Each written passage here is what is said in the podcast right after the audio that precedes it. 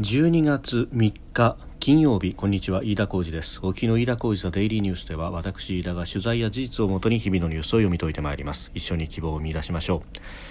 えー、今日取り上げるニュースですがまずオミクロン株をめぐって、えー、新型コロナの話ですが、えー、数ヶ月に数ヶ月で主流にと、えいう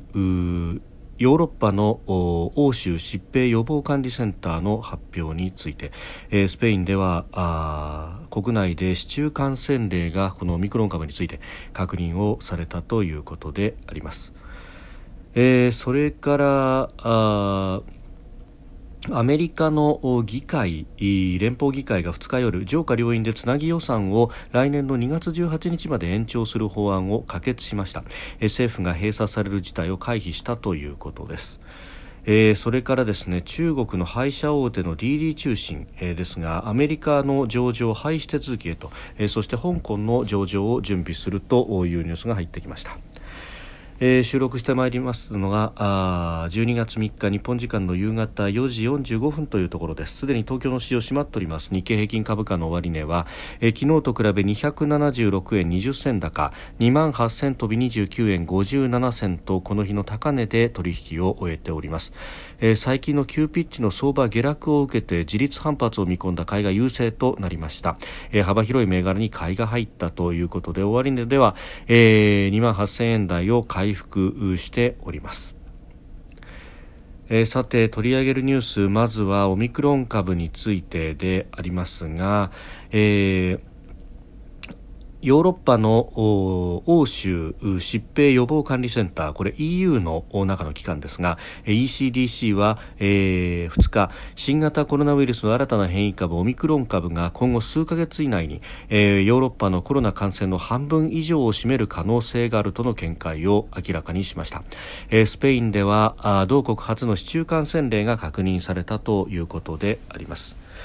えー、ECDC によりますと2日までに EU またはヨーロッパあの経済地域 EEA 加盟の15カ国で79人のオミクロン株の感染が確認されたということです、えー、ただ判明している感染者今のところはすべて無症状または軽症ということで、えー、今のところ重症者や死者はいないということであります。あのーヨーロッパやアメリカでは、まあ、デルタ株がずっと流行していったというふうにされています。で、えー、特にですねワクチンの接種があまり進んでいなかった国を中心にしてこの、えー、デルタ株によって、まあ、死者も増えているということが言われておりました、えー、アメリカでもですね、えー、接種の進んでいない州では、えー、かなりデルタ株が進んでいるということがあって、まあ、そこでヨーロッパやアメリカにオミクロン株が入っていった時に、えー、これ2つの株が共存するというのはどうやらウイルスの中ではあまりないようで、えー、一つの株が、えー、増えていくともう一方の弱い株は、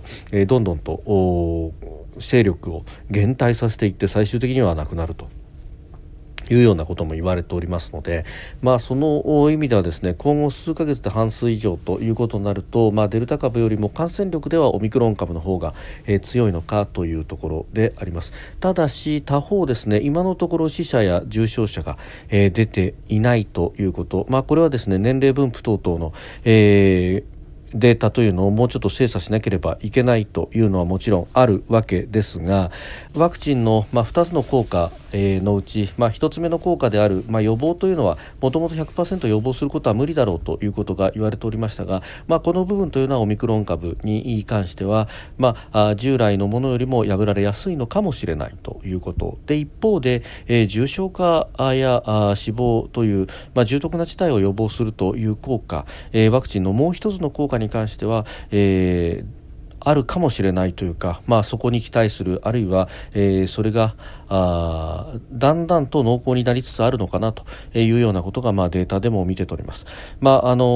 ーアフリカの中では、えー、ナイジェリアなどで10月あたりからすでに確認されていたというようなことが言われておりまして、まあ、そうすると2ヶ月ないし1ヶ月半ほどは、えー、この感染の流行というものが、まあ、アフリカを中心にそしてそこから、えー、渡航した方々を介してヨーロッパにも広がってきていると。ただこの1ヶ月半の段階で、えー、重症あるいは死亡という例が、えー、クラスターのような形でですね、えー、大人数に一ところでというようなことことが、えーまあ、今のところ報じられていないとあるいは確認されていないということを見ると、えー、感染力は高いが、えー、毒性の部分というのは、え、低いかもしれないということは言えるんではないかと、まあ、そうすると、え、この警戒の仕方というものあるいは社会全体としてどう付き合っていくのかというのも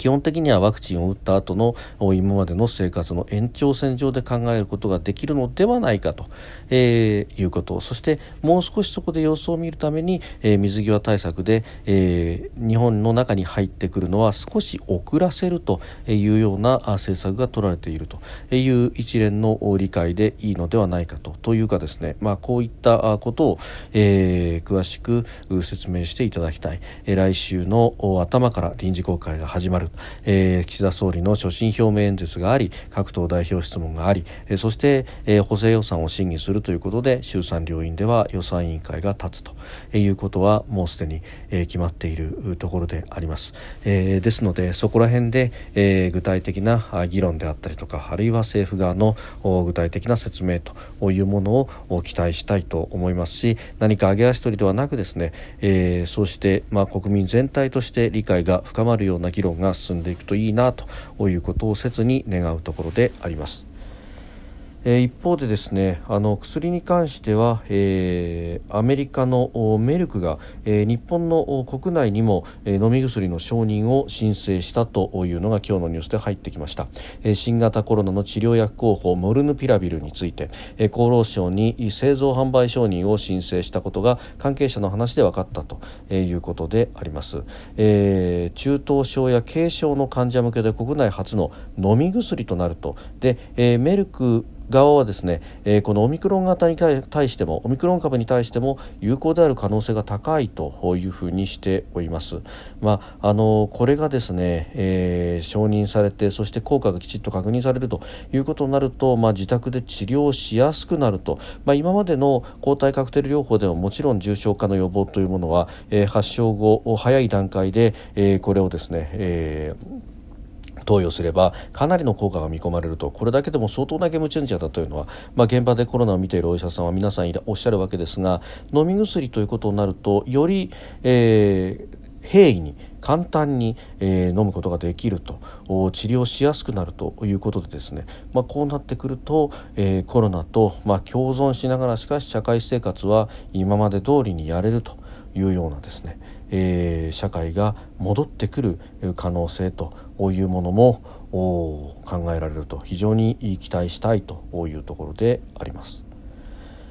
えー、それからですね、えー、続いてのニュースですけれどもアメリカでありますアメリカの上下両院が、えー、2月16日ごめんなさい2月18日まで、えーつなぎ予算を延長する法案を可決しました、政府が閉鎖される事態を回避したということであります、民主共和両党の幹部が合意を取りまとめて、共和党議員による新型コロナをめぐる瀬戸際政策を乗り越えた形というふうに報じられています、上院での最終的な採決は賛成が69票反対が28票だったということであります、現地アメリカ東部時間の3日午前0時が成立の期限だったということでギリギリで成立をしたといういうようなことになったようであります。まああのー、毎年毎年ですねこの、まあ、あの大体2年に一度ですけれども、えー、政府の閉鎖が迫ってそして、えー、駆け引きが続いてでも何も出てこずに、まあ、つなぎ予算延長してとりあえず政府の封鎖を回避すると、えー、そしてまた、えー、政府の閉鎖が、えー、迫ると。封鎖が迫ってくるとまたさまざま駆け引きがということ、まあ、これがですねもうかれこれ20年以上続いているということで、まあ、まマーケットも慣れっこになっているのかあまり、えー、これに関して反応するということが、まあ、なくなってきたと、まあ、かつてオバマ政権の時代は本当に財政の崖から一瞬転げてですね、えー、政府閉鎖ということになってしまったと。いうところで、まあ、あ市場が触れたということはあったわけですが、まあ、逆にですねそれがそれがあったので、えーオバマ政権を責め立てていた野党の当時の野党共和党の側は、えー、思うようにですね、えー、選挙で票を伸ばせなかったということもあるので、まあ、あのその辺で、えー、双方妥協をというような形になったようでもあります。えー、それからあもう一つのニュースでありますがあ中国の廃車大手 DD 中心がアメリカの市場ニューヨーク証券取引所に上場していたんですけれどもこれを廃止する手続きを始めると発表しました。6月末に上場したばっかりだったんですがその上場の際にもですね、まあ、中国政府がえー、かなり案にように反対をしていた。それを押し切って上場したんで、まあ、国家安全上の理由で審査を中国政府がすると。あるいはアプリの新規ダウンロードも停止させると。いうようなことが、えー、起こっておりました、まあ、その辺でですね DD 中心も値を上げたというような形になったようです。で香港に上場するということになりました、まああのー、香港今までであればこれ国際市場だということなので、えーまあニューヨークでなく香港でということも、まあ、ある意味、えーまあ、そういうものかというぐらいのもんでしたが、まあ、香港がですねえ2019年の、まああデモ以来、えー、そしてそれが、まあ、あの苛烈に弾圧されたということ以来ですね、えー、もはや中国は、まあ、国安法の成立もあって、えー中国の一ローカル都市になってしまったと国際的な金融都市というのは言えなくなってきているということの、まあ、証左であると、まあ、今後は、えー、中国本土の、えーまあ、大きな企業がローカル市場の一つとして上場するに過ぎないと、まあ、そういう形に変わっていく一つの証左というようなニュースなんだろうと思います。でこのあの DD 中心は、まあ、中国の国内の配車の9割ほどを握るという圧倒的なシェアを握っているということは、えー、人の移動に関してですね圧倒的なデータを握っているとでこのデータを、まあ、中国政府に、えー、全て公開をすると、まあ、その辺で、えーまあ、監査に入ったりとかですね、えー、圧力をかけているというようなことも言われております。まああのー、これ、えー政府要人等々も含めてですね全てのデータがあもう筒抜けになっているというようなことはもうあからさまでありますので、まあ、IT 企業への締め付け、えー、こうして中国政府が続くと続けるということになるとですねまああ IT 大手というふうに言ってもまあ、そこは異業のものであるということも言えますしまたこの DD 株のですね、まあ20%、余りを傘下のファンドが、えー、持っているソフトバンクも一体どうするんだと、まあ、ソフトバンク DD だけではなくて、えー、アリババですとかさまざ、まな中国企業を持っている、えー、株を持っているわけですけれども、まあ、こういったそのポートフォリオそのものがですね、えー、アメリカと中国の間の、えー、板挟みになるよう要因にもなると、まあ、日本企業でもにおいても人事ではないというようなニュースかもしれません。飯田小泉デイリーニュース月曜から金曜までの夕方から夜にかけてポッドキャストで配信しております。番組ニュースに関してご意見感想飯田 TDN アットマーク Gmail.com までお送りください。飯田小泉デイリーニュースまた来週もぜひお聞きください。飯田浩二でした。